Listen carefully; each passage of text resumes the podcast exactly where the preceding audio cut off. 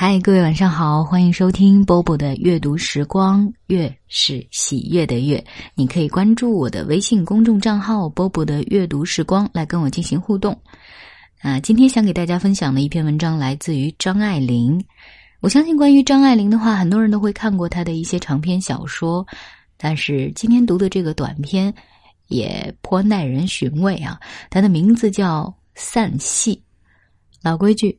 读完之后，我们再闲聊几句关于这个作品。闭幕后的舞台突然小了一圈，在暗黄的灯光里，只有一面可以看看的桌椅橱柜显得异常简陋。演员都忙着卸妆去了，南宫画手扶着纸糊的门，单只的在台上逗留了一会儿。刚才。他真不错，他自己有数。门开着，射进落日的红光。他伸手在太阳里，细瘦的小红手，手指头燃烧起来，像迷离的火苗。在那一刹那，她是女先知，指了出路。她身上的长衣是谨严的灰色。可是大襟上有个纽扣没扣上，翻过来露出大红里子，里面看不见的地方也像在那里火腾腾烧着。说：“我们这就出去，立刻。”此外还说了许多别的，说的是些什么，全然没有关系。普通在一出戏里，男女二人历尽千辛万苦，终于会面了的时候。剧作者想让他们讲两句适当的话，总感到非常困难。结果，还是说到一只小白船，扯上了帆，飘到天边的美丽的岛上去。再不就说起受伤的金丝雀，较聪明的还可以说：“看呐，月亮出来了。”于是，两人便静静的看月亮。让伴奏的音乐来说明一切。南宫画的好处就在这里，他能够说上许多毫无意义的话，而等于没开口。他的声音里有一种奇异的沉寂，他的手势里有一种从容的礼节。因之，不论他演的是什么戏，都成了古装戏。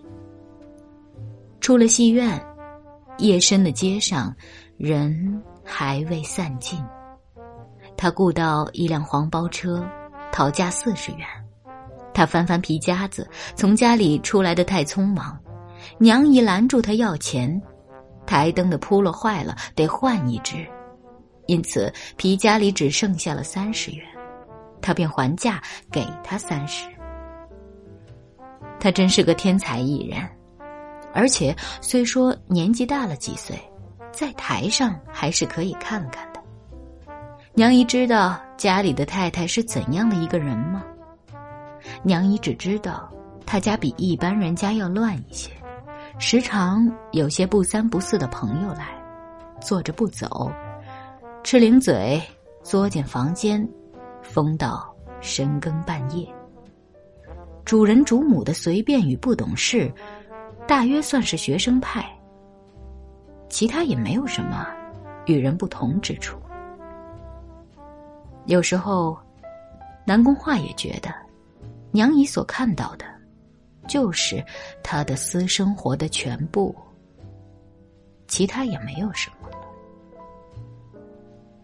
黄包车一路拉过去，长街上的天像无底的深沟。阴阳交界的一条沟，隔开了家和戏院。头上高高挂着路灯，深口的铁罩子，灯罩里照得一片雪白，三洁白的，白的耀眼。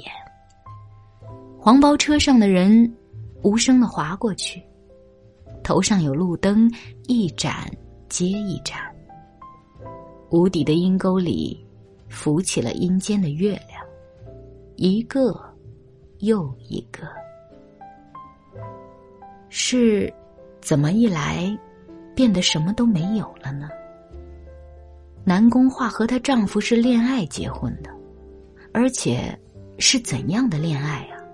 两人都是献身巨运的热情的青年，为了爱也自杀过，也恐吓过，说要走到辽远的辽远的地方，一辈子不回来了。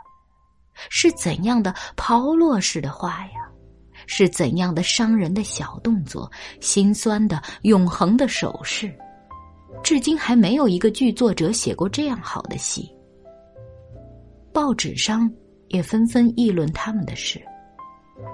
那是助威的锣鼓，中国的戏剧的传统里，锣鼓向来是打得太响，往往淹没了主角的大段唱词。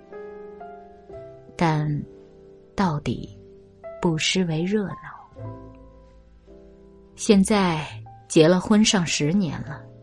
儿女都不小了，大家似乎忘了从前有过这样的事，尤其是她丈夫，偶尔提醒她一下，自己也觉得难为情，仿佛近于无赖。总之，她在台下是没有戏给人看了。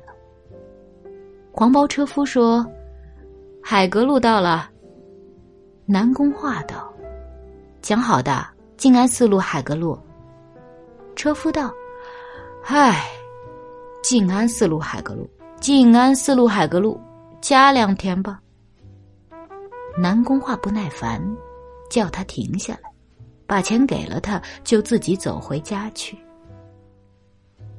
街上的店铺全都黑沉沉的，没有一家新开的木器店，虽然拉上了铁栅栏，橱窗里还是灯火辉煌。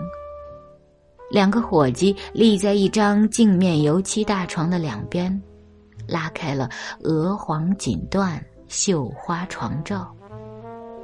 整顿里面的两只并排的枕头，难得让人看见的，专门摆样的一张床，原来也有铺床叠被的时候。南宫画在玻璃窗外。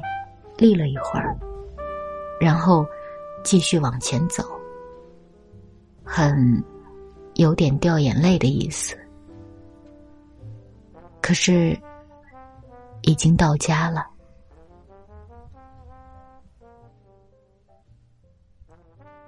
好了，这篇文章读完了。呃，读完了之后，不知道为什么，我想起了另外一个女作家的作品，就是一书所写的。他比烟花寂寞。其实这本书的标题很可以概括我们今天读的这篇文章当中的女主角儿心里面的感受吧。在台上的时候，可能会被人称为戏子，而且人们常说戏如人生。但有时候你会觉得，人生还不如戏呢。今晚就是这样喽，我是波波。在厦门跟你说晚安喽。